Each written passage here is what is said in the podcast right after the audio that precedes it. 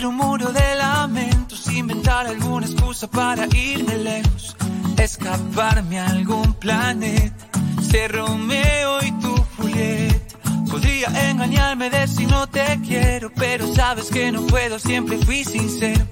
Nena, eres todo lo que quiero, sabes cómo me arrepiento. No tengo mucho más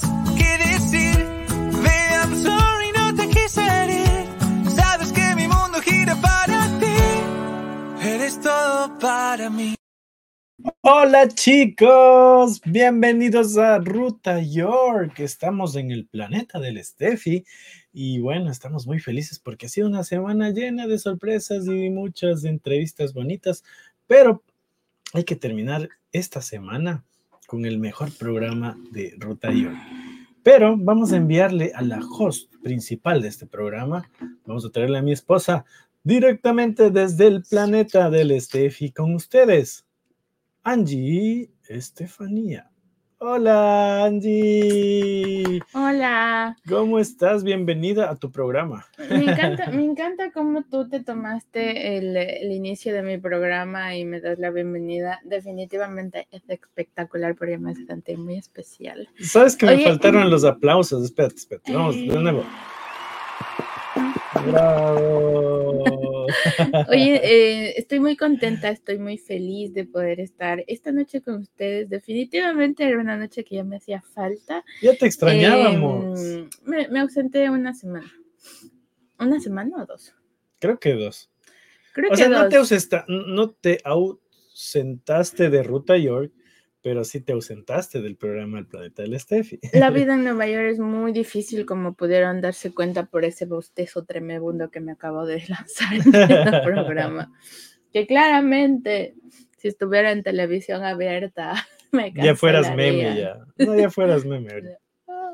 No, pero definitivamente la vida acá no es fácil, como hemos hablado. Yo soy una migrante más, como todos ustedes los que nos ven, como la familia de migrantes que tenemos. Y la verdad es que empezar acá es bien difícil y bien cansado al inicio.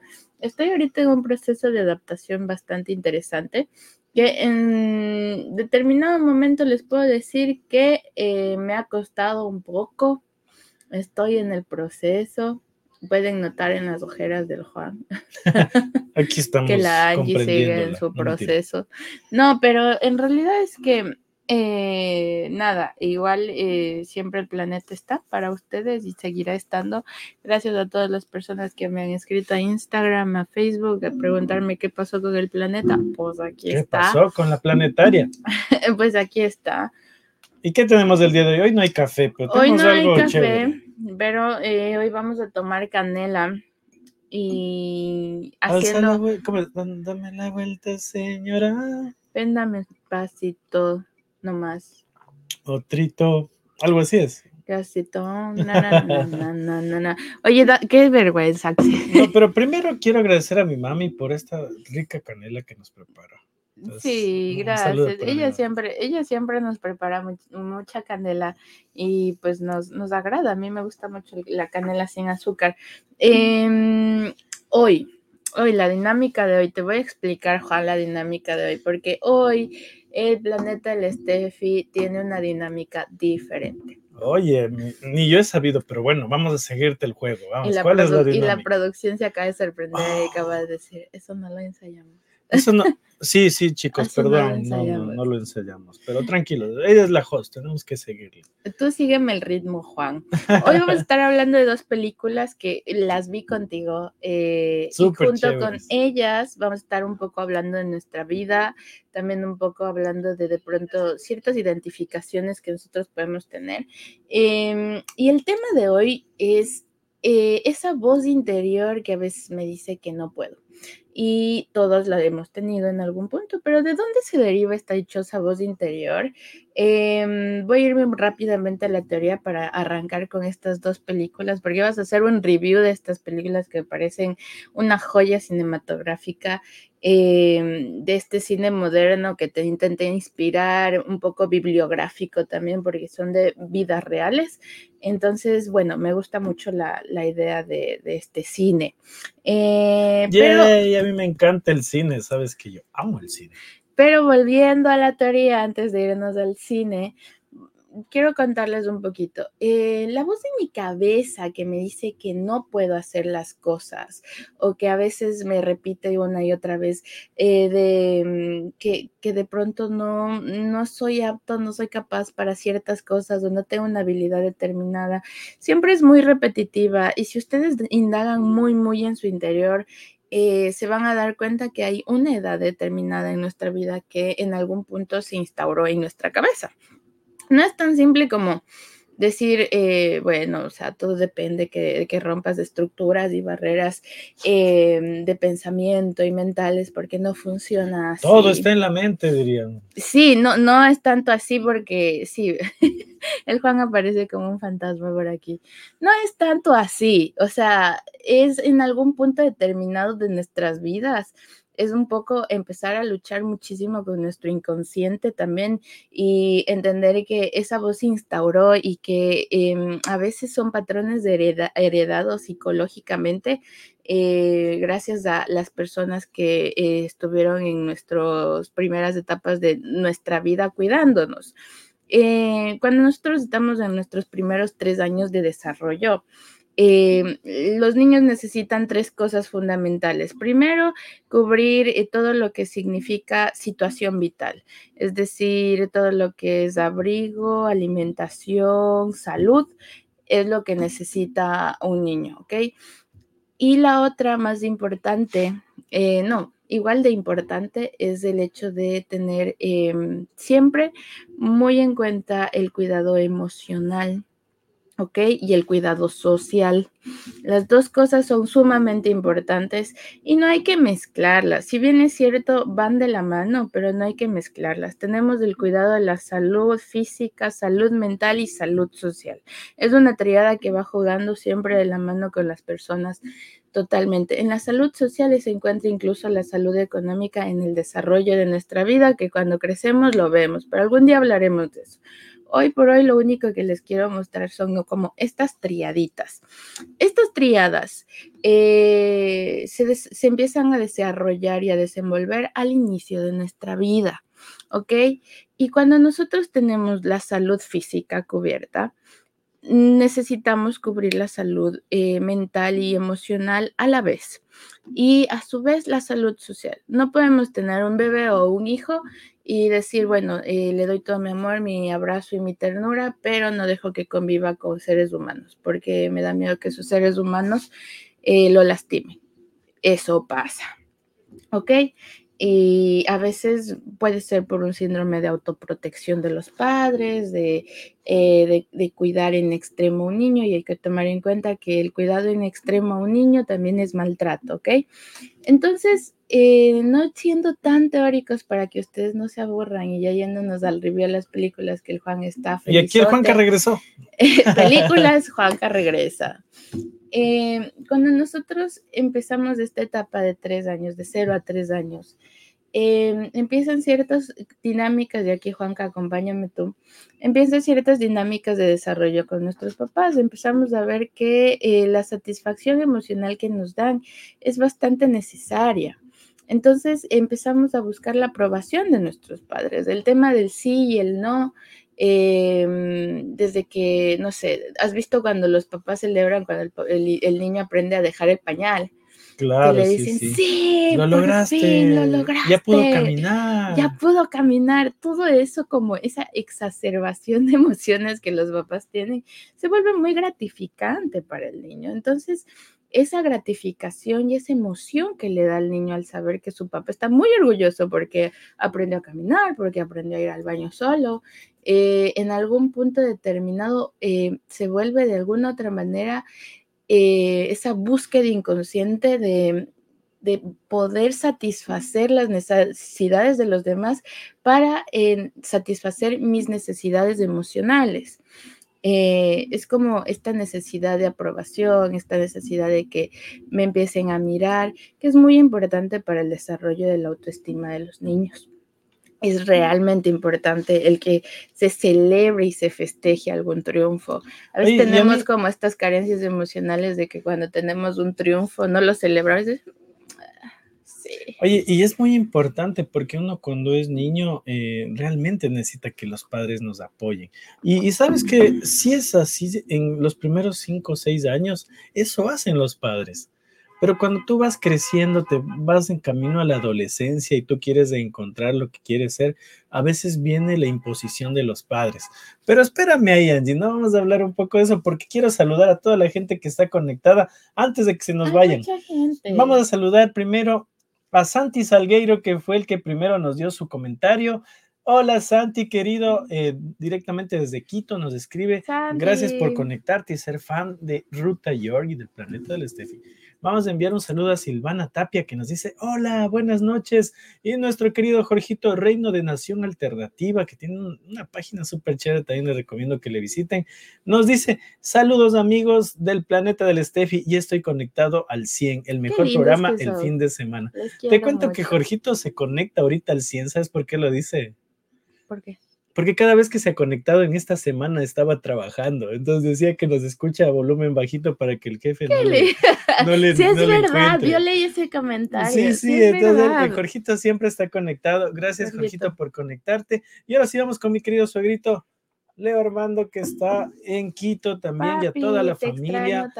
Gómez y Mbaquingo, que está conectada, gracias a todos ustedes. Y saludos a Mira, Ah, mira. La bella ciudad de Mira. Sí, eh, por aquí nos dice eh, Armando, chicos, qué gran tema, un fuerte abrazo. Y vamos a enviar saludos también a la gente que está conectada en Facebook, Patti Almeida, José Minchala, Carlos Sosa, Moisés Pastas, el querido Moy. Y a todos los que se están conectando, gracias chicos. Ahorita que estamos en vivo, aprovecho para decirles que nos den like en este momento este es el momento de dar likes. Yo voy a comenzar a dar likes también en el Facebook. Den like, comenten chicos y compartan, porque el momento que hacemos esto, estamos haciendo crecer esta comunidad. Ruta York, que no solo es para divertirte, también estás para educarte, para escuchar consejos de nuestra querida psicóloga Angie Estefanía del Plantel Steffi y hablar de estos temas que no lo encuentran en cualquier lado. ¿Cuál es esa voz interna que nos dice que no puedes? Sabes que eh, justamente ya, ya llegaba, eh, precisamente cuando estamos en nuestra etapa de desarrollo, este, este, tipo de satisfacciones que yo les decía hace un rato, como eh, felicitaciones de gratificación por haber aprendido a caminar, por haber aprendido a ir al baño, por haber aprendido a que no llores cuando mamá se va, eh, y te felicitan y te dan chocolates y te, te, llenan de mimos, de alguna otra manera se vuelve esa búsqueda de, eh, de felicitaciones constantes, de intentar que te aprueben una y otra vez. Ahora, ¿qué pasa cuando de pronto el niño está en una etapa de desarrollo? Porque hay que entender que el niño en ciertas etapas eh, se vuelve muy curioso.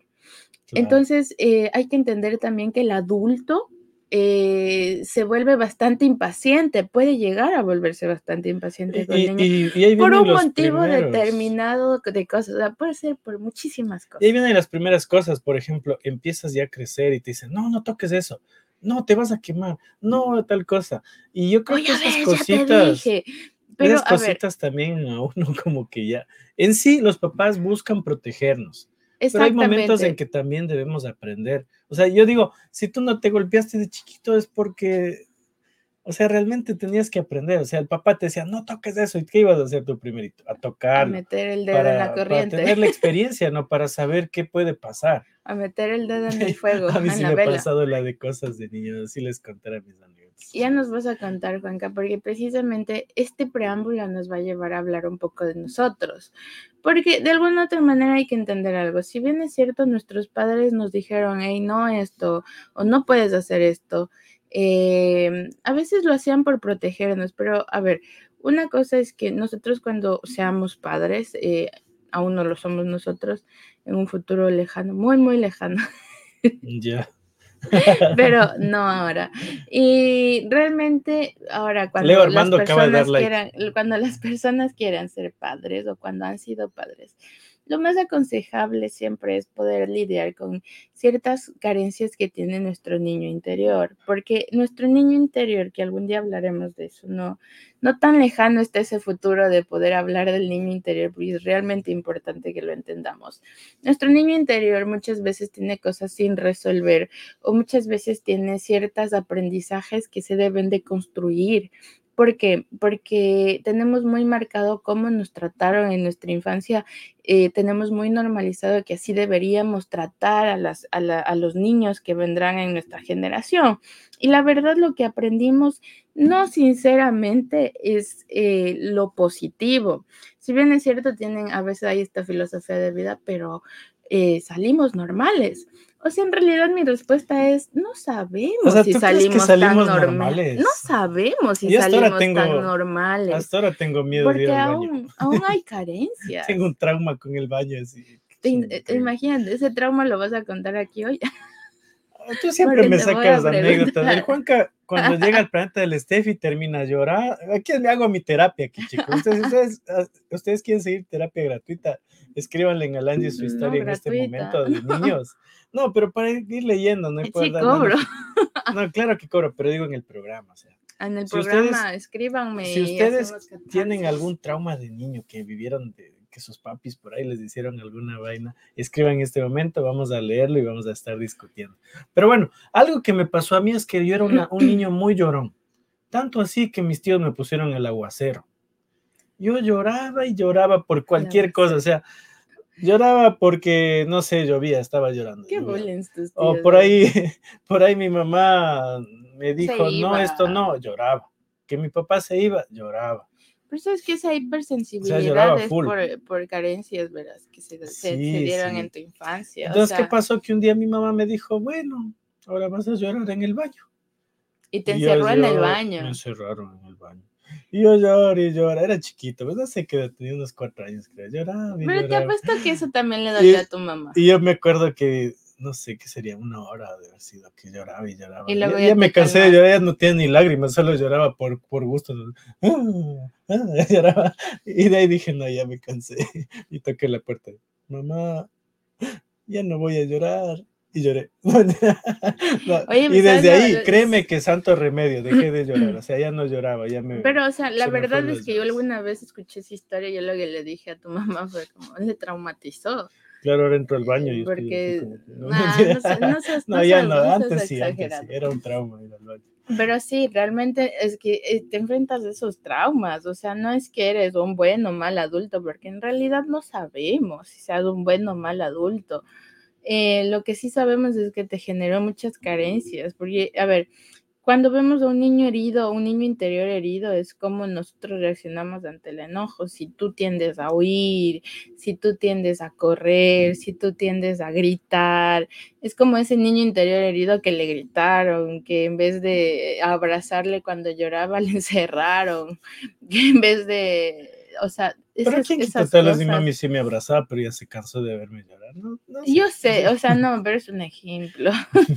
pero en realidad son todas estas cosas. Si ustedes ven como eh, cuando, cuando este típico, esta típica frustración de silencio, o sea, cuando a ustedes, eh, sus novios, sus parejas se enojan y no te hablan, y no te hablan. Es duro el silencio. no el silencio es un arma poderosa precisamente a veces es porque inconscientemente eh, tus padres te dejaron muy marcado el cómo actuar y ser reactivo ante el enojo. Entonces, em, son situaciones que a pesar de que aún no llegamos a esa teoría de eh, esa voz de que no puedes hacerlo, realmente eh, son situaciones que van marcando y te van llevando hacia ese no puedes hacerlo, porque son cositas que van marcando mucho. Ahora, cuando precisamente nuestra voz del no puedes hacerlo o el que la duda interna que tienes de hacer determinadas cosas empieza a aparecer, siempre hay una, siempre hay algo en nuestra cabeza que nos recuerda el no, no, no lo puedo hacer o de pronto esto es muy difícil para mí o esto no es para mí por, y te empiezas a poner muchas excusas, ¿no? Eh, realmente es porque de alguna u otra manera eh, eso se quedó marcado en nuestra infancia por algún motivo determinado, alguna experiencia determinada con las personas que estuvieron a nuestro cuidado cuando éramos niños. Pero hay que tomar en cuenta que eso no es culpa de las personas que nos cuidaron, porque hay que entender algo. Nuestros padres hicieron lo mejor que, que pudieron con lo que tuvieron en ese momento. En ese momento. O sea, si ellos hubieran Y recuerda que así cuando o sea, tú naces, ellos también están aprendiendo a ser padres, no es que Exacto. ya saben. y lamentablemente, y hay que ser honestos, lamentablemente los hijos, los primerizos, los primerizos sí. Son los que pagan piso, sí, Sí, pagamos piso. No, y es que sí es sinceramente honesto eso, porque realmente, o sea, imagínate lo que es ser un ser humano libre y llega, que llegue alguien, un chiquito y te llore y que ese chiquito no te deje dormir tenga que depender de tu, o sea, te, levantes en la mañana. De ti dependa mantener con vida a ese ser humano que va, a intentar matarse las 24 horas 7, porque eso pasa con los niños pequeños, siempre están. Me acuerdo que mi mamá me contaba que yo eh, me ponían en una cajita para que, mm, para, para que esté ahí con mi mamá en el eh, con ella mientras que ella colgaba la ropa y yo viraba la caja y me golpeaba y lloraba. Y imagínate mi mamá intentando hacer las cosas de la casa. No debe ser fácil. Claro y obviamente eh, hay que entender que el adulto se enfrenta a la frustración. Por eso para ser papá hay que prepararse sí. Y ahora nosotros en cambio que hoy por hoy tenemos la oportunidad de hablar de esto? Porque antes no se hablaba de esto, Juan. No, o sea, hasta ahora no creo que se hable. Yo no he visto un podcast que nos diga la voz interna que dice no puedes. O sea, debe haber, pero me refiero a estas cosas que te dicen como prepárate para ser papá. Antes no, antes íbamos ah, ahora a los hasta 20, cursos, a los 18 años, ibas, tenías siete hijos, ya a los a esta edad ya esta edad mis papás ya, tenían terreno, casa, siete, guaguas, pecho siete, siete, hijos, ya teniendo 30 Uno a los 33 todavía está pensando en comprarse el terreno.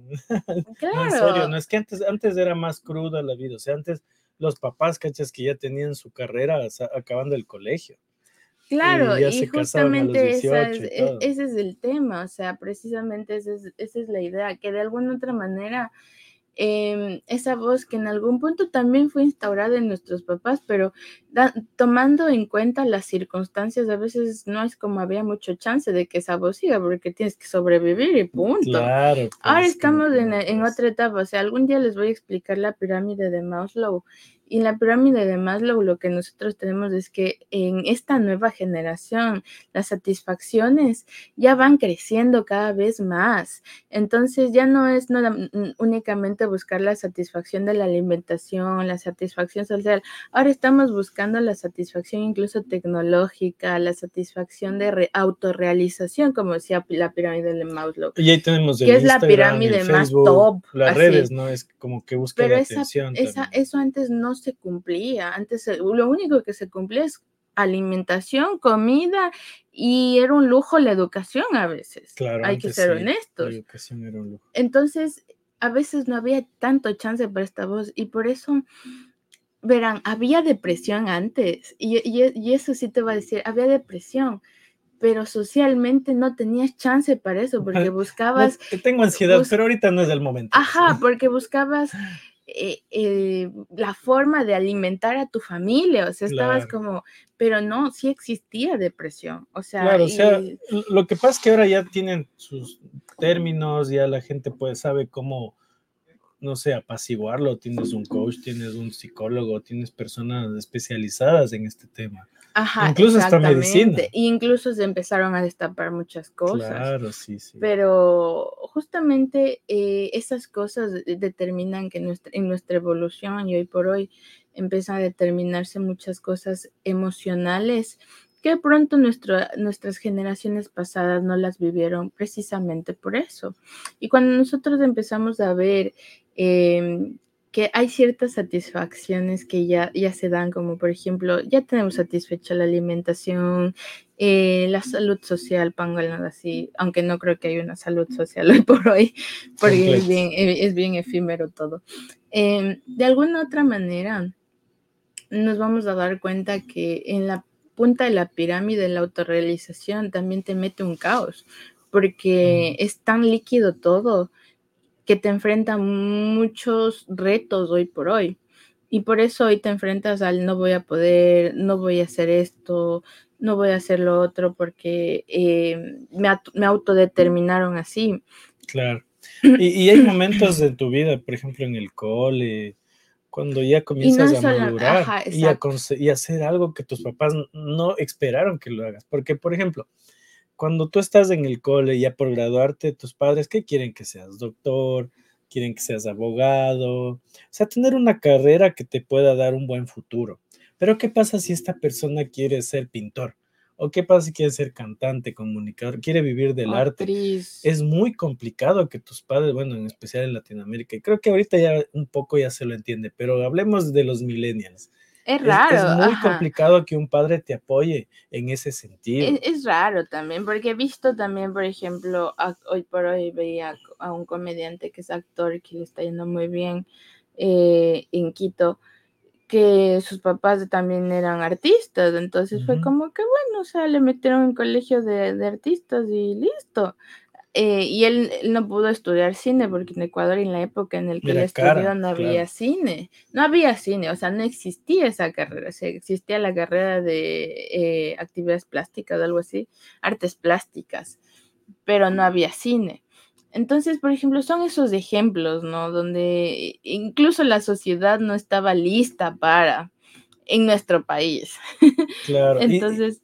Y, sabes algo para ir conectando, Andy, con, con lo que queremos hablar.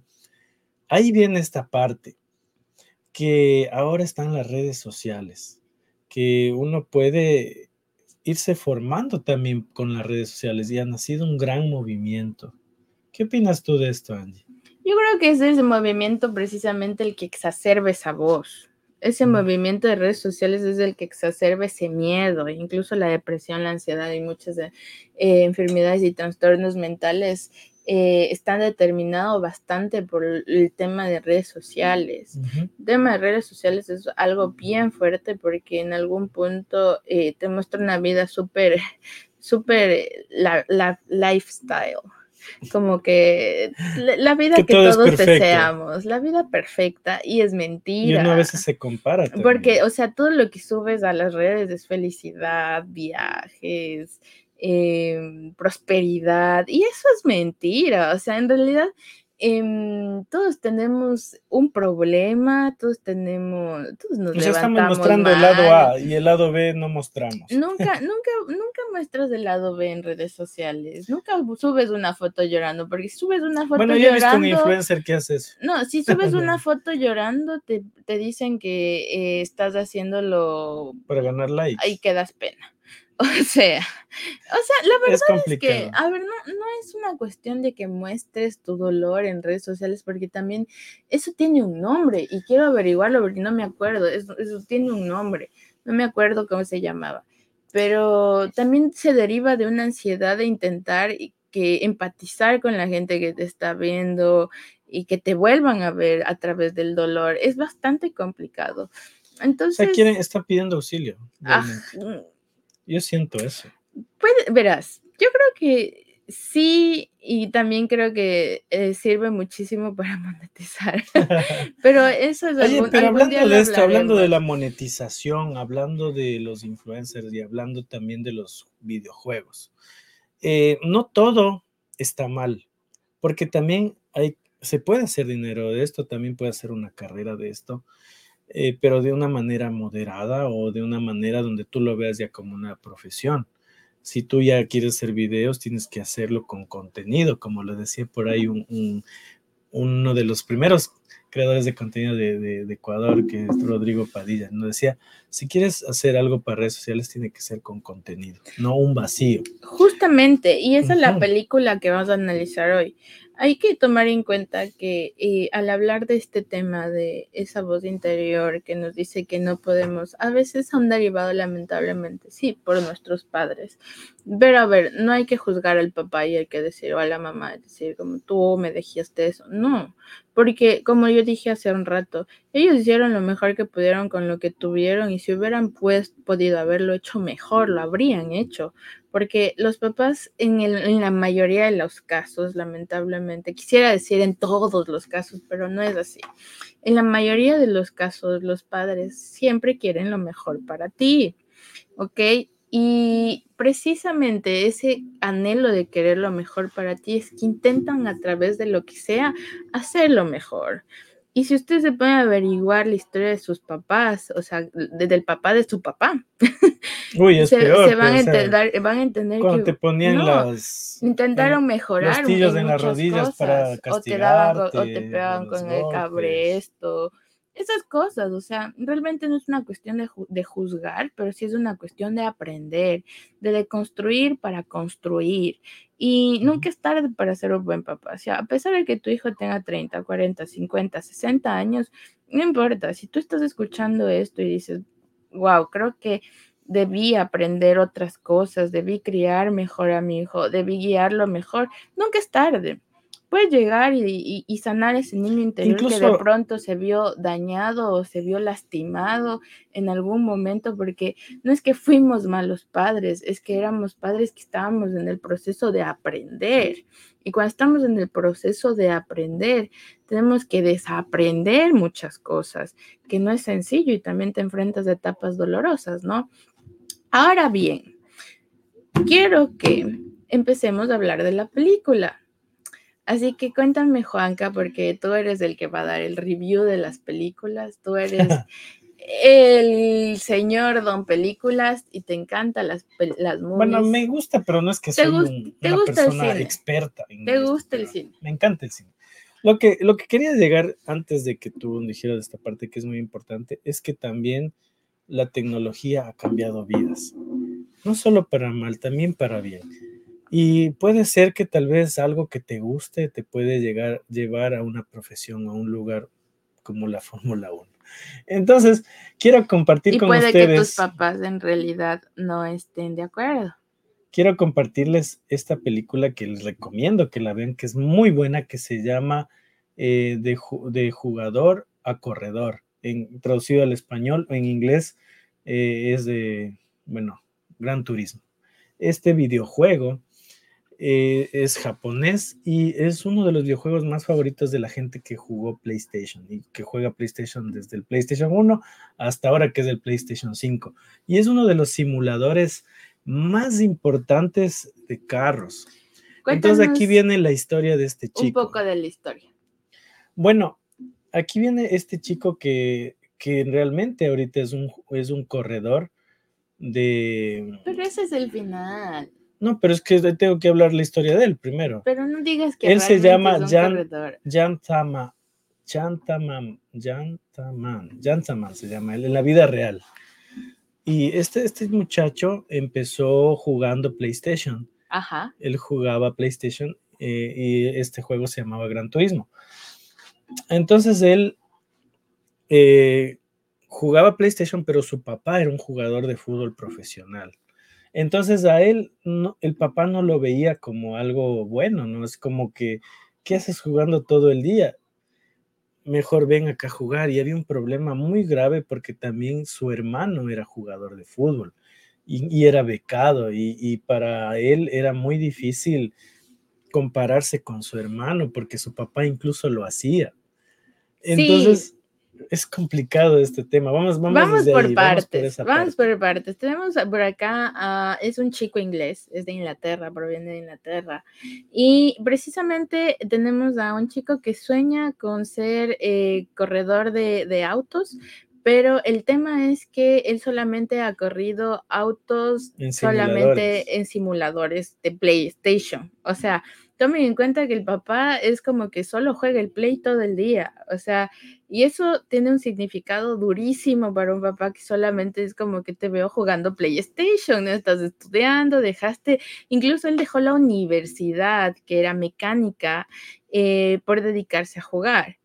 Claro, y yo, yo me acuerdo, haciendo un paréntesis, él se peleaba con el papá porque decía que él seguía mecánica para ser piloto, pero ahí no corría. Ajá, exacto. Entonces él se decepcionó de la mecánica. Entonces, justamente llega un genio, literal, que cambia la industria de, de los corredores de autos. Y dice, bueno, este, este, este, este PlayStation, este Gran Turismo, desarrolló un programa, un, un simulador muy idéntico al que se corren en Fórmula 1. Entonces, lo que vamos a hacer es llamar a todos los mejores corredores de simulador del mundo y los vamos a meter a tomar clases. Claro. Y, en esta parte es interesante porque él jugaba, no tenía los equipos necesarios y tenía que jugar en una sala de videojuegos. Entonces él ya compra su, volante y comienza a jugar, pero recibe una llamada de, de, uno de sus amigos de videojuegos y le dice que su nombre aparece como ganador para ir a las pruebas reales de autos. Y, es brutal porque él no se imaginaba nada de eso. Y mira, todo llega en un momento tan difícil porque ya el papá estaba cansado de que él se pase tantas horas jugando en el PlayStation que haya dejado la universidad. Hasta incluso le llevó a trabajar a él en su propio trabajo y quería hacerle sentir lo que se siente cuando no se estudia. Y es que hay una frase muy emblemática ahí, Juan, que definitivamente creo que marca un precedente bastante importante en esta película, que precisamente te dice como, bueno, papá, o sea, él se roba el carro del papá, no él, el hermano se roba el carro del papá para ir a una fiesta y le va llevando y él, y él, el, el protagonista, se culpa pero lamentablemente el carro sufre un roce porque tuvieron que ir de la policía. Huyen de la policía porque manejaba muy bien el carro. Entonces, eh, pero le rompieron el espejo. Entonces el papá le lleva a trabajar a, este chico porque él se culpó. Entonces, eh, cuando le lleva a trabajar, le dice, bueno, papá, estoy cansado y hoy es mi competencia. Entonces, eh, ya me quiero ir, o sea, como que ya, eh, me quiero ir y hasta cuándo quiero puedo pagarte esto. Y el papá le dice, no te traje aquí para que me pagues el carro, te traje aquí para que veas tu futuro si no decides regresar a la universidad o decides regresar a la universidad y estudiar algo de verdad o te quedas aquí trabajando para toda tu vida conmigo. Y es complicado este tema porque en la vida real sucede. Exacto. O sea, a mí, bueno, yo, siempre trabajé desde niño, pero a mí, a mi local me traían a mis primos que nunca habían trabajado de 15 años a que vengan a hacer jugos conmigo, a que trabajen conmigo. Castigados. Pero, o sea, yo no sé si sea bueno esto, ¿sabes? O sea, cortarte tus sueños por es entender. Que póntelo, póntelo tú como un papá que, a ver, se crió en un, en, en, en un pensamiento de que una carrera se, se construye en una universidad, o sea, es, como una estructura mental, ¿me entiendes? Y que ahora esa estructura se empiece a romper cuando empieces a ver que hay chicos que ganan millones de dólares por jugar bien un PlayStation, porque existe eso, ¿no? No, y ahora hay gamers incluso que hacen streamers y hacen full plata. Y hacen, o sea, construyen casas, se hacen subidor, literal. Solamente por, por, jugar muy bien un juego. Entonces, em, realmente, o sea, el papá lo que hace aquí es intentar hacerle reflexionar al, hijo, ¿no? ¿Qué tan bien está el papá? Yo no me pondría en la posición de juzgarle al papá porque lo que el papá quería era de pronto intentar hacerle reaccionar al algo hijo. que yo sentí también era un miedo de parte del padre. Protegerle, ¿no? O sea, el padre tenía, futuro, ¿no? tenía mucho miedo de que él se vaya por un mal camino o incluso que si llegue a correr le pase un accidente, porque era un miedo del padre a esto. Porque ya veremos más luego lo que pasa, porque estamos despoileándoles la claro, película. estamos spoileando un poquito. Pero bueno, aquí viene una parte importante. Si ustedes pueden ver con el cursor a esta persona que está de este lado en la parte izquierda con un buzo rojo, él es la persona que llega con esta idea maravillosa y se va a Nissan a proponerles la idea de, tomar a los jugadores de PlayStation y hacerlos pilotar eh, vehículos reales. Y la sorprendente es que le aceptan, pero él también vive muchos rechazos de los ingenieros de los autos porque no querían hacerse cargo de, la- de lo responsable que es llevar vidas, ¿no? De manejar a pilotos. Es que es súper complicada la situación porque, a ver, esto pasa en la vida real. O sea, obviamente lo romantizan bastante en la peli, pero sí pasó esto así, tal cual al inicio sí pasó que eh, llega alguien que dice como, sí, queremos que los gamers se involucren en la Fórmula 1, ¿cómo lo vamos a hacer? Eh, esta es la forma. Entonces, de alguna u otra manera, es como complicado locura. porque, a ver, Llevar El a entrenamiento, videojuegos ajá. a recién entrevistamos a Doménica, eh, Doménica el apellido, ¿te acuerdas? Alba- Alvarado. Alvarado. No me Bueno, acuerdo. Doménica es Dome, una- perdona si Dome no nos, acu- no nos acuerdas tu apellido, pero Doménica es una niña que se ha criado en la fórmula, en la eh, corriendo Karts. go- go-karts Go-karts. desde que es bebé, o sea, desde los tres años. Doménica Arellano, real. nuestra gran amiga Doménica Arellano. Sí, Doménica Arellano real ella ha ido a los go-karts. Estamos hablando de que eh, son desde niños, niños que han sido entrenados para llegar a la Fórmula 1. Doménica en este caso se está entrenando para llegar a la Y Fórmula 1. está ya un pasito. Vamos y ahí, esperemos, que llegue pronto. Ahora, estamos hablando de que a su vez pilotos de, de, de- de PlayStation los pusieron ahí, o sea, y complicado también para la industria, ¿no?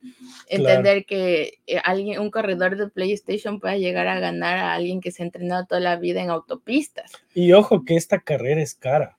Es una carrera muy cara que no cualquier persona puede ejercerla, porque imagínate pilotar carros, eh, la- las llantas tienen que estar en perfecto estado y, y no son cualquier carro, son Ferrari, son Bugattis, Nissan. son carros, o sea, que son en alto nivel. Y darte una empresa esa confianza para que puedas manejar ese carro, son millones de dólares que están en juego. Ok, entonces nos quedamos en la parte en la que gestionaron eh, en todas las empresas para que este proyecto se da, se da. Literalmente, este chico pasa todas las pruebas. Sí, pero antes de eso, Angie, antes esperen, de ir a donde el chico. No, no, pasa las, o sea, pasa la prueba y se topa con toda la gente ahí.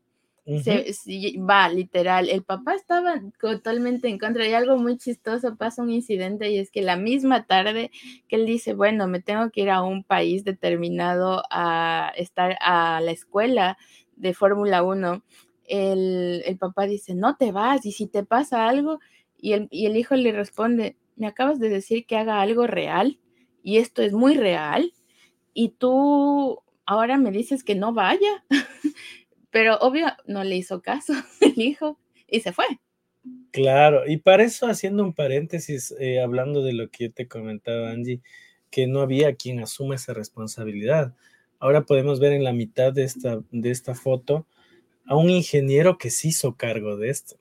¿Y por qué se hizo cargo? Porque el piloto que tenía muchísimo dinero lo humilló en público, porque él era el mecánico, o sea, el ingeniero mecánico, pero no sabía lo importante que era un ingeniero mecánico y fue humillado. Entonces, ¿qué dijo él? Ok, vamos, me lanzo aquí y vamos a Yo entrenar tengo a una estos frase chicos". muy bonita que es, si no te aceptan en un lado, ándate a la competencia, no por mala, sino porque en algún lado te van a, a- a aceptar y van a aceptar tus cualidades.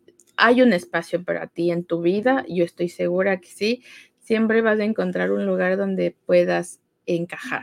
Sí, y mira, precisamente quería hacer énfasis en esta persona, porque él pasa a ser casi como un papá para él. Te iba a decir justamente eso. Aquí se empieza a reflejar una figura bien paterna en cuestión de la construcción de su carrera como piloto y en realidad no solamente como, su- como su carrera, sino que van a ver a ustedes a, a este ingeniero.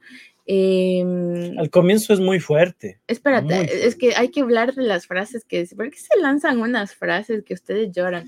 Es una película Em, muy De emocionante. alguna otra forma, él empieza como ese padre que empieza a sustituir un poco la figura paterna, de apoyarle, de guiarle, de hacerle entender de que no era fácil, pero que lo podía hacer. Ese apoyo que él necesitaba y buscaba en el papá, lo encontró en el ingeniero.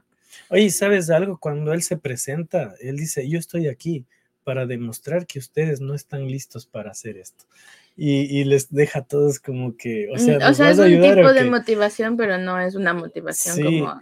Y, y- y él al comienzo fue muy duro con todos, pero este muchacho demostró de qué estaba hecho. Y él confió 100% en él. Claro, incluso hasta llegar al momento en que dudaron en darle el primer lugar porque había un muchacho que marketing, en marketing estaba más preparado que él, pero él, él abogó por esta persona. Incluso él creyó que le estaba mintiendo, pero luego eh, con videos demostraron que él no. Y aquí nace un vínculo muy fuerte. Ahí no nos confundamos un poco.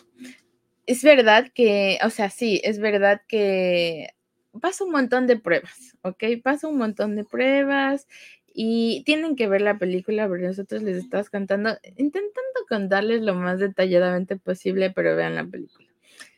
Pero en ese sentido, en esta película lo que ustedes van a encontrar es que cuando él pasa un montón de pruebas, al final, cuando ya le eh, ya iban a decir quién iba a ir a la Fórmula 1, primero tenían que ir a conseguir una licencia para correr la, la Fórmula 1 de la FIA pero ¿quién iba ya a conseguir la licencia? O sea, ¿quién ya iba como a, ir a las, a las, carreras?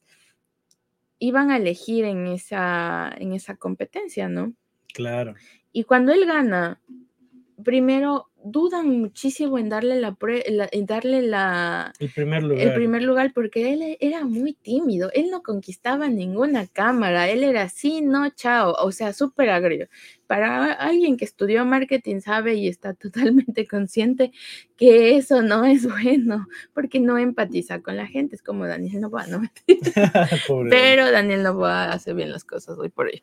Pero ya, en algún punto, en el, yo creo que el ingeniero, no sé tu criterio, Juan, pero el ingeniero para mí es bien correcto. O sea, es un ser humano que va siempre por el lado correcto. Y no siempre en ese mundo te vas a... Es una suerte encontrarte con alguien correcto. Yo creo que en el mundo de la farándula y en estos mundos de, de, correr carros, de gamers, de, de influencers, es complicado porque a veces llegar como tan alto como que te borra un poco la visión de la vida, ¿no? Claro. ¿Tú qué piensas?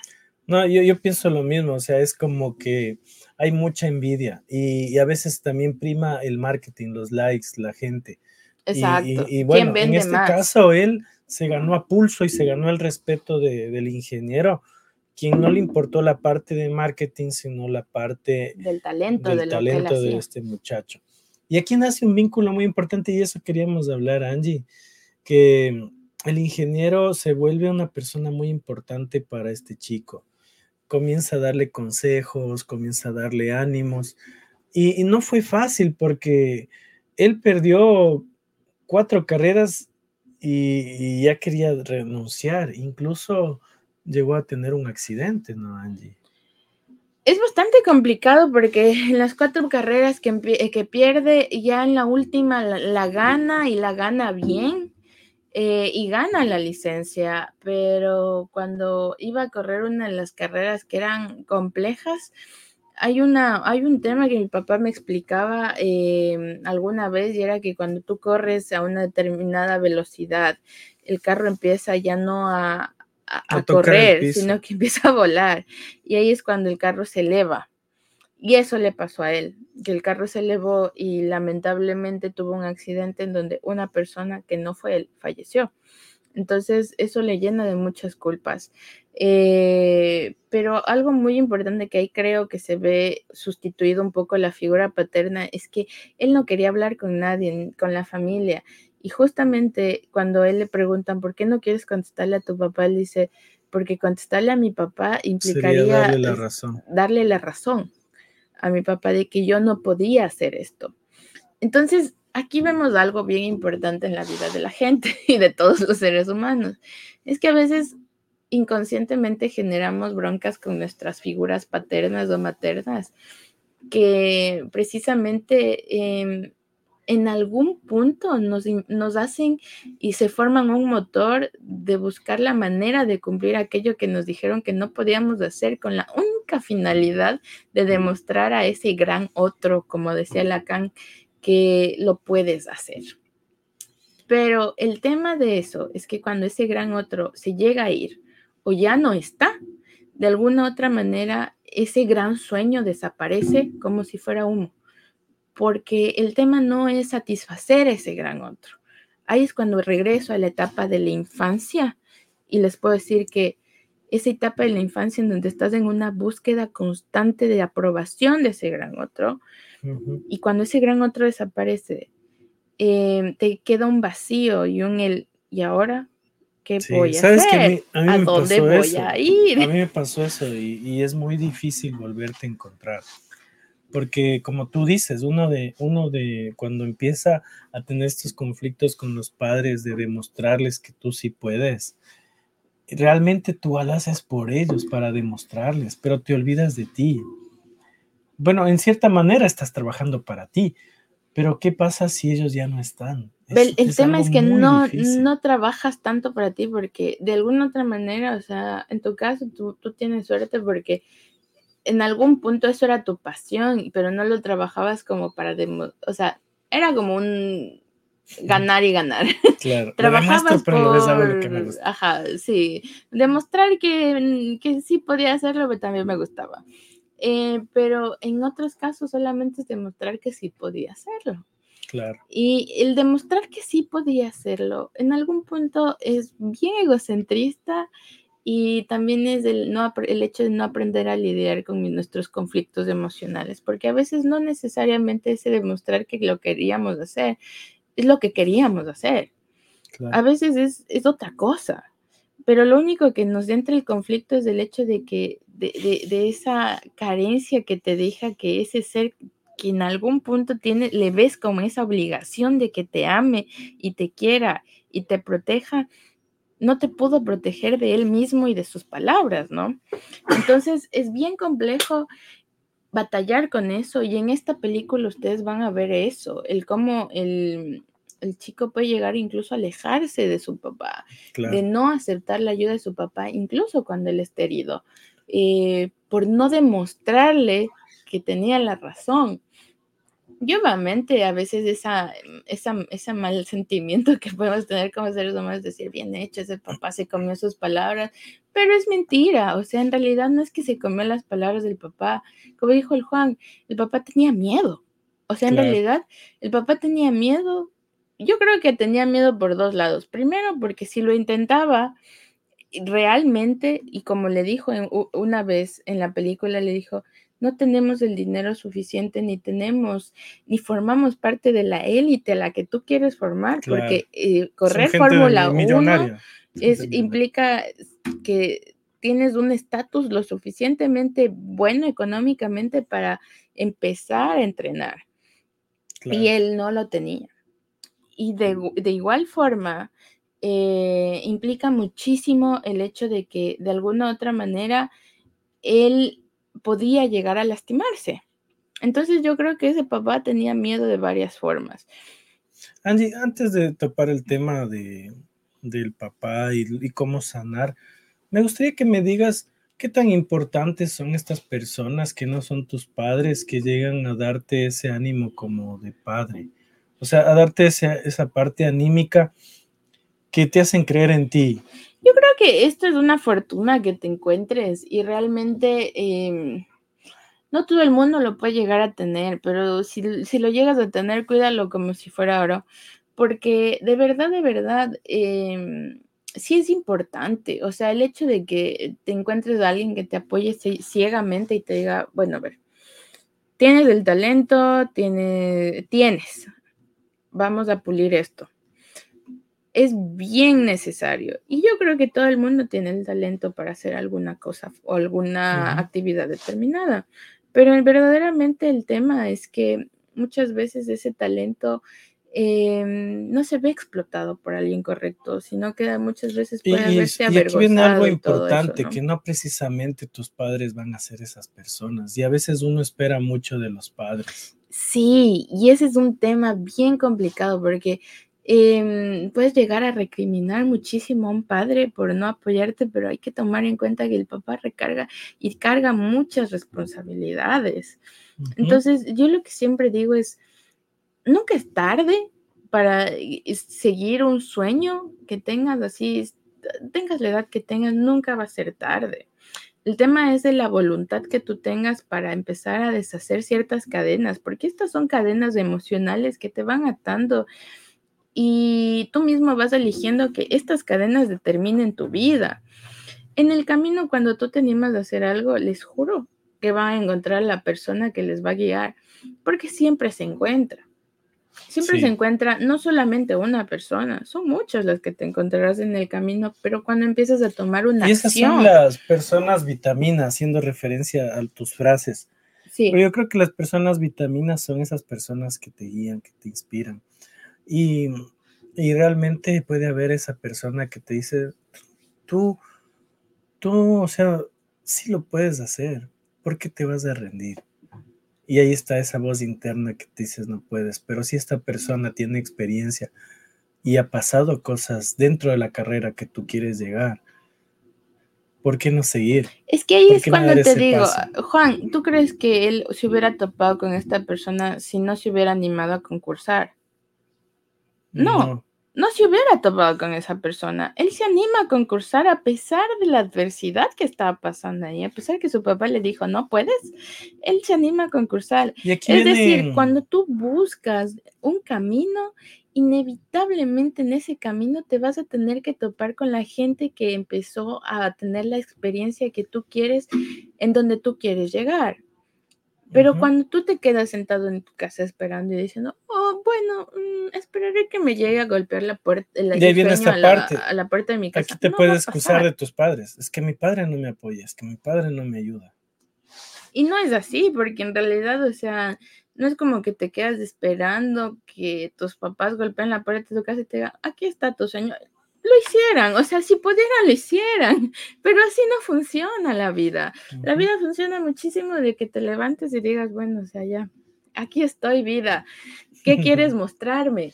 pero es difícil. Es duro, te vas a topar eh, siempre con muchísimas puertas, te vas a topar con 150 puertas cerradas en tu cara y tal vez una que se abra y esa una tendrá la persona indicada que diga, mm, este chico tiene talento, podríamos... Eh, Llevarlo a la Fórmula 1. Ver. O, a Univision. Estoy segura que te estás identificando mucho con lo que digo. Sí, sí. Pero, pero sí, así funciona la vida. La idea es de que te muevas. No sé dónde estés, no sé qué estés haciendo, pero ponte en un constante movimiento en donde eh, lo que tú quieras hacer, tú mismo encauces eso para hacerlo, ¿no? Yo creo que los vision boards que nos explicaba Pia en la anterior entrevista o las metas son muy importantes para lograr cumplir tus sueños. O sea, si tú en este momento no tienes, no sé, no tienes idea de lo que quieres llegar a hacer, pues sí sería un, buen momento de sentarte y ponerte a pensar. Verás, los vision boards sí son importantes, pero cuando ya tienes un atisbo de, de como que ya tienes una idea de lo que quieres hacer, y cuando ya tienes una idea de lo que quieres hacer, es más sencillo, pero sabes el camino. Estamos hablando de que a veces hay personas que no saben nada, o sea, es como que estoy aquí. ¿Por qué, ¿Para qué nací? Exacto. Y es, y es real. Y un vision board, si tú le pones a hacer, es una persona que va a llenar de para, Yo te digo, en el momento de cumplir un sueño. Exacto, exacto, pero hablemos en general. A veces no existe eso. A veces, ¿cómo encontrar algo? Lo mejor que tú puedes hacer para encontrar algo es caminar. Yo me acuerdo. La naturaleza, ¿no? O sea, no, no caminar en, causa, o sea, caminar, buscar. Yo me acuerdo muchas veces que yo no tenía, eh, no, no, sabía, o sea, yo era todóloga, yo quería hacer fotografía, yo quería hacer videografía, quería ser psicóloga, quería hacer un montón de cosas. Yo quería hacer muchísimas cosas en la vida y la verdad era bien complejo. Y me di cuenta algo, primero que era una persona, soy neurodivergente, que ya, ya he hablado Tenemos que hacer un, programa de los neurodivergentes. Los neurodivergentes tienen la habilidad primero de ser bien inquietos, de tener como que esta idea volátil. Son muy soñadores, son muy inquietos, pero también tienen muchas habilidades eh, creativas. Yo creo que soy uno de ellos. Yo siempre estoy ahí inquieto, medio raro. Sí, por ejemplo, ahorita el Juan acaba de conectar y desconectar los audífonos. Es que se me fueron los audios. En algún punto eso me desconcentra a mí, pero es porque él está así. Y busca, busca, busca y busca las cosas y está ahí.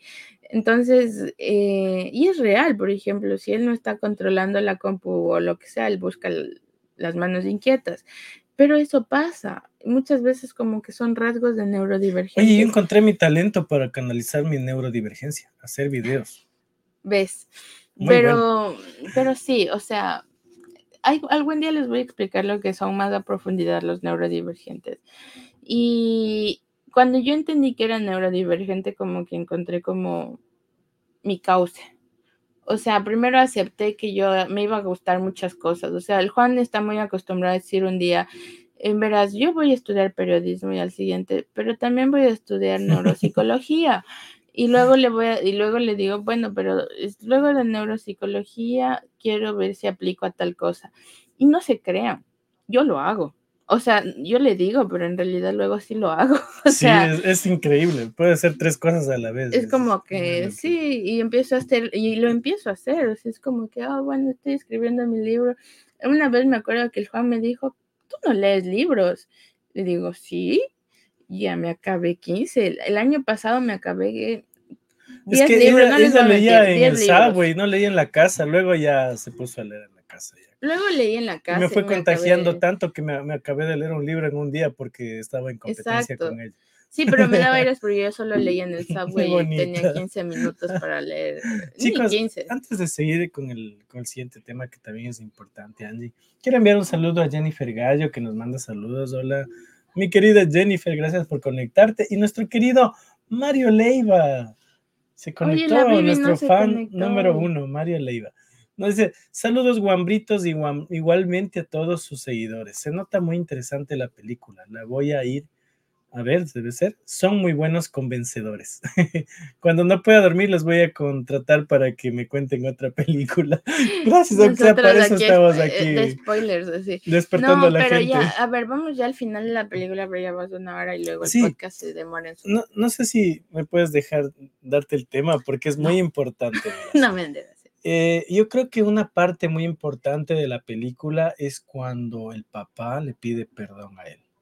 Sabes que yo me, me fui en llanto te, porque, identificaste. porque fue tan, tan, tan brutal esa toma que yo me sentí muy identificado porque realmente mi padre no me pidió perdón.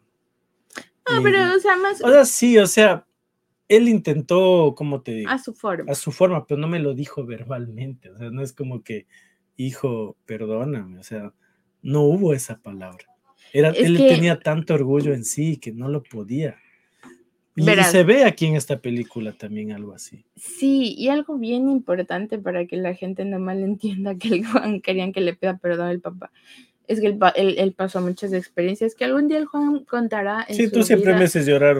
algún día el Juan contará en su vida la experiencia que tuvo con su papá, las varias experiencias. Algún día cuando él esté listo. Pero realmente el tema es que yo creo que más allá de que tú quisieras que les te pida perdón, en realidad querías sentir aceptación. Porque el, el, perdón significa una reivindicación del error que tenía al no aceptar algo determinado de su hijo. Yo creo que como tú dices, que el papá por fin diga, sí, hijo, te apoyo y, te quiero. Esa parte es muy importante. Y yo creo que muchos padres fallan en eso. Y vale, vale más el te quiero y te acepto como eres que un perdón. Yo creo que el orgullo a veces come a los padres y es un, es un error grande, un error muy grande, porque los hijos, créanme que aunque ellos no lo demuestren, llevan muy, muy concentrado dentro de sí. Exactamente. Gracias por compartirnos la historia porque de verdad eh, es bien importante tocar este tema tan sensible y gracias por abrirte porque en algún punto em, pasa mucho y si ustedes son papás, hagan el esfuerzo de abrirse con sus hijos porque el tiempo pasa, la vida no es eterna y a veces nosotros como hijos, aún yo sigo siendo hija, no soy madre, lo vuelvo y lo repito y lo recalco para los que piensan que soy madre. Leo Armando acaba de dar like. No, es que me da iras porque la gente piensa que, no sé qué piensa, que soy madre. No soy madre. No, no es que no sé, o sea, no, no quiero ser madre. Pero no, en realidad yo aún soy hija y tengo muchos amigos que siguen siendo hijos y que todavía tienen como este, este sentimiento hacia el papá. Y yo me acuerdo que alguna vez decía, bueno, o sea, lo más, lo más grato que tenemos y lo más preciado es la vida. y algún día eso se acaba, o sea, en realidad no somos una fuente inagotable de vida porque nos morimos, gente, o sea, la gente se muere. Y es complejo porque, o sea, no está comprada para nadie, para nadie. Entonces, em, llegar a, a, la casa y decirle a tu hijo que alguna vez le fallaste en ese sentimiento, decir te quiero, decirle te quiero, eh, puede ser una reivindicación de muchos factores y puedes llegar a restaurar toda una vida. Entonces, si no lo han hecho, háganlo, porque es realmente importante.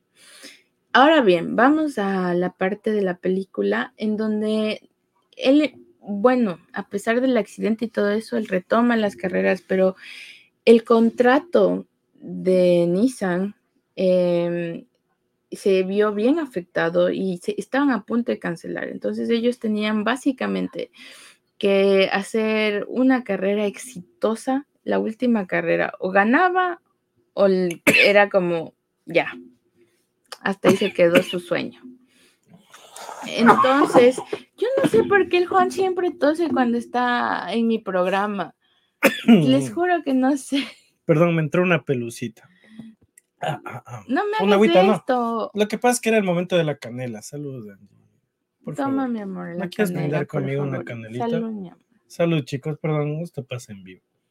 Pero bueno, seguimos con la historia. Siempre, si ustedes ven el, el si ustedes ven el planeta del Steffi, siempre es religioso. El Juan es bien Bueno, una vez nomás, qué bestia. No. Pero no, esta es la primera vez en el año. Reto en vivo, reto en vivo a que vayan a los programas anteriores y siempre el Juan, siempre, o sea, es como que tose. O sea, no, sé, algo me llegó, no sé. Juro que no sé. Regresamos al programa. Eh, estábamos en el Gran Premio de Francia, me acuerdo. El gran premio ajá, sí, pero ellos tenían que ir a correr y era, era bien complicado esa carrera, ni siquiera el ingeniero automotriz que literalmente había corrido tantas carreras, fue la única carrera que no ganó y la que le asustó, porque era una carrera demasiado dura. Entonces, para esa carrera estaban tres pilotos. ¿Por qué? Porque era una carrera de 24 horas. Es decir, eh, un piloto que debía correr cuatro horas, el otro piloto que debía correr ocho horas y el otro piloto que debía volver a correr las cuatro horas. Eh, algo así. O ocho horas. Sí, así era, 24 horas. 24 horas, pónganlo así. Entonces, em, hay una frase bien bonita que se me, se me quedó grabada, espero decirla bien, que es, eh, le dice, el, el ingeniero le dice a él, hey, le dice, recuerda algo. Eh, sobrevive el día, vive la noche y sobrevive para pelear. Brutal esa frase. Y, y, creo que le estoy diciendo mal. Vean la película porque en realidad siento que le estoy diciendo mal. Pero realmente esa frase para mí es bien importante en la vida, porque en la vida a veces nos aceleramos haciendo muchas cosas. Y no disfrutamos del viaje. Y no disfrutas lo que tienes. Y no es que no disfrutes, es que te aceleras al grado de que empiezas a cometer muchos errores. Y a veces empiezas bien, pero a veces cuando empiezas bien y empiezas a exigirte mucho al inicio, te vas a cansar inevitablemente. Entonces, empezar paso a paso un proyecto, empezar paso a paso algo que de alguna u otra manera em, sea importante en tu vida, en este caso una carrera de autos, eh, es sumamente importante entender que a veces en esa competencia en la que te puso la vida, vas a tener que pelear y vas a tener que ahorrar energía para que cuando tengas que pelear, toda esa energía que fuiste reservando al inicio, la arranques o la devuelvas en el momento en el que vas a pelear. Y él pelea al final, literalmente. Y gana por poquito, o sea, gana por, microsegundos. Y él tiene eso de ganar por segundos, ¿no? Pero así es, así es la Fórmula 1, son, son segundos donde uno ve el ganador o no. Y sabes lo, lo interesante es que para hacerlo más entretenido, trajeron a dos gamers más para competir en el equipo. O sea, no eran pilotos de Fórmula 1, eran gamers y querían reivindicarse porque los pilotos profesionales lo que hicieron en Twitter es hacer una tendencia para que lo saquen, porque no estaban capacitados para correr carreras profesionales. Exactamente. Así que, bueno, luego él ganó y esto fue en la vida real. Sí, sabes que tengo una fotito de, del piloto en la vida real. Voy a, voy a ponerlo porque él estuvo también en la película, es algo interesante. Él hizo de doble, él, él corrió en todas las, las carreras que se hicieron, ¿no? O sea, era un stunt, le en inglés, eh, un doble de, del personaje principal. Vamos a ponerlo porque me parece muy bonito esta historia. Qué bonita. La, película es, es hermosa, te hace llorar, te hace reír. Vives la adrenalina de, de, la, de la película. Incluso cuando ellos pilotan, vives esa adrenalina. Ahí está el piloto. el actor es el que está en el carro y el piloto de verdad, el que le pasó eso en la vida real, es el que está parado. Y eh, pues nada, les invitamos a ver esa película. Eh, está en Netflix. Y recuerden algo, sean muy reflexivos cuando vean esa película, porque en definitiva eh, les va a enseñar mucho. Tiene unas frases que brutalmente te van a matar emocionalmente. Yo creo que lloré tres veces. Yo sí me fui en llanto full veces. Y la verdad es que es una película que en definitiva te va a ayudar a ti a entender que hoy por hoy em, las oportunidades están en donde ustedes pongan la mirada. No necesariamente para ser exitoso tienes que ir a una universidad, no necesariamente para que tu hijo sea exitoso eh, tiene que mm, ser abogado. Ser abogado o tener una carrera convencional. La verdad es que las formaciones están en muchos lugares, incluso en un PlayStation. Y incluso también tiene que ver con la inteligencia, porque a veces tenemos... Hay diferentes tipos de inteligencia. brutales, y ahora se han descubierto, porque antes no, no sabíamos. Que Y algún día hablaremos de los diferentes tipos de inteligencia, que es un, va a ser un programa bastante interesante, pero hoy hablamos de esa pequeña voz que te va a decir que no puedes. Y en realidad quiero dejarles como último mensaje eh, no, antes del último mensaje, les dije al inicio que íbamos a hablar de dos películas. En vista del tiempo, no podemos hablar por la segunda Nos quedamos con la segunda parte, eso me gusta. La segunda película que íbamos a hablar es Fleming Hot. Fleming Hot está en Disney y la pueden ver. Es una película no parecida. Tiene una historia diferente, pero tiene eh, una sustancia bastante similar. Eh, vean Fleming Hot también. Yo creo que podemos hablarlo después. Podemos dar un review. Un, programa un review de Fleming Va a estar brutal. Porque Fleming Hot también tiene una historia maravillosa y, y, es real. Y es de un empresario. O sea, es bien bonita. Me encanta Fleming Hot. Em, Sabes, sería bueno hacer reviews de películas y hablar de temas así como el día de hoy. Yo creo que a ustedes les gustó porque veo que están comentando. La dinámica de hoy cambió del planeta Y espero que, que, les guste, porque aquí ya comentaron, mira. Eh, Jaime Chela nos dice saludos Angie, felicitaciones por el, programa, que tengas un super año. Y Anita Miranda nos dice, es un excelente programa, saludos, saludos mi querido Juanca y Angie. Y nuestro querido Mario Leiva nos dice, la frase de la noche de Ruta York es, disfruta la vida con los cinco sentidos y el amor vívelo con humildad, respeto y cariño. qué bonita mm, frase, gracias. Mario. Lo vas a publicar mañana, yo creo. Copia esa frase para publicarlo mañana. Sí, está bonito. Voy a, voy a ponerlo. Bien y ponle, eh, ponle Mario. bye Mario Leiva. Vamos a eh, nuestro seguidor. Esa es. ok, entonces, eh, nada, un mensaje final. El mensaje final que les quiero dejar hoy es que realmente, chicos, chicas, gente que nos ve, creo que una de las cosas más necesarias en la vida es entender que existen nuevas formas de, de autorrealización.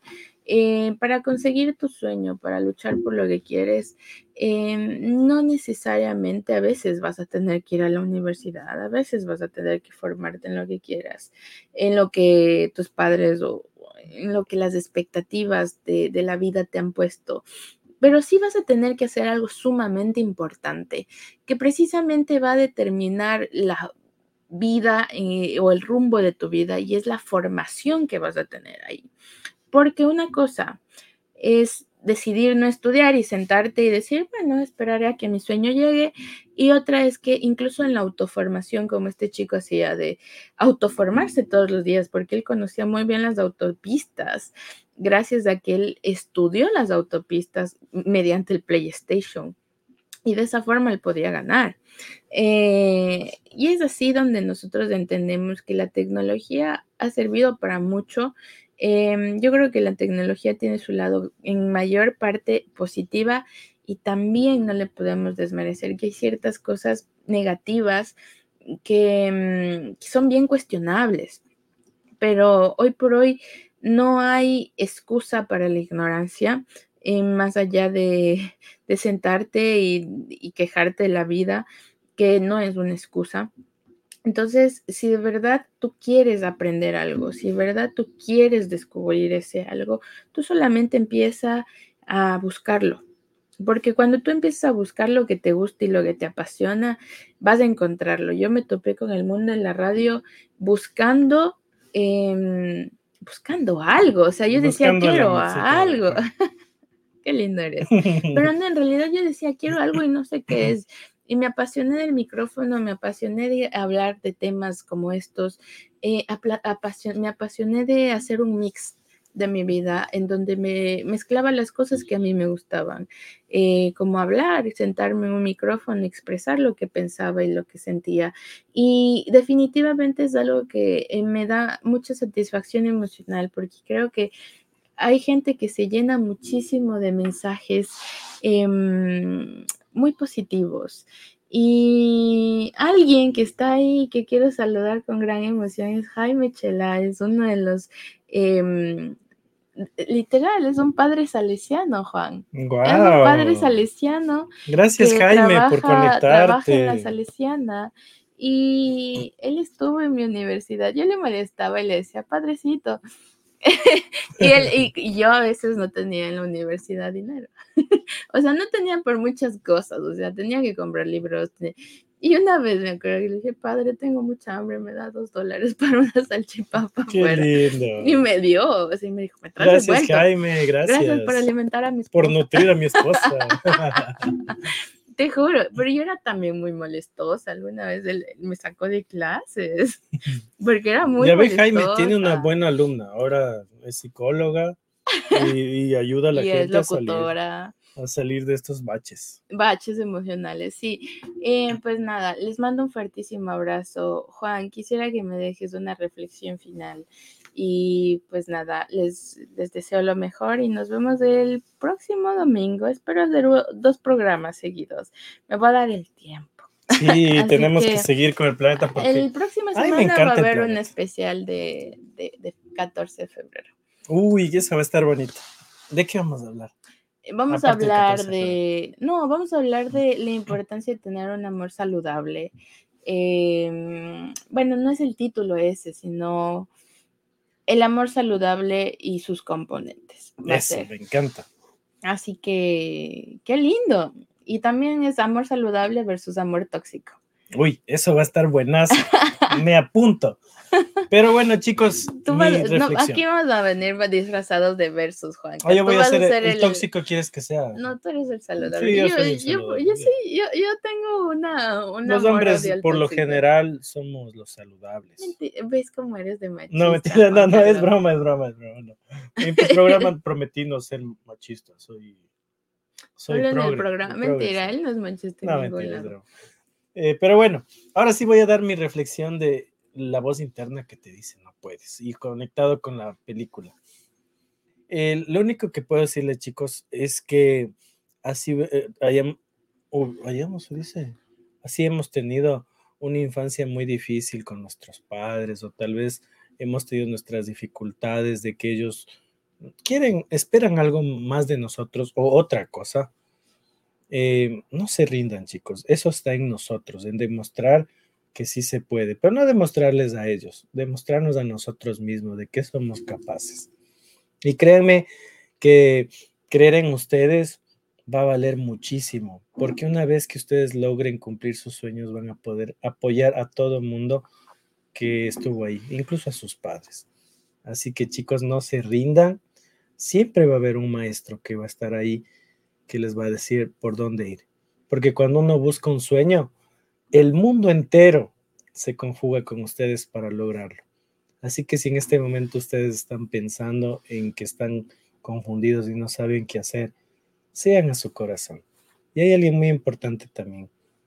Eh, es Dios.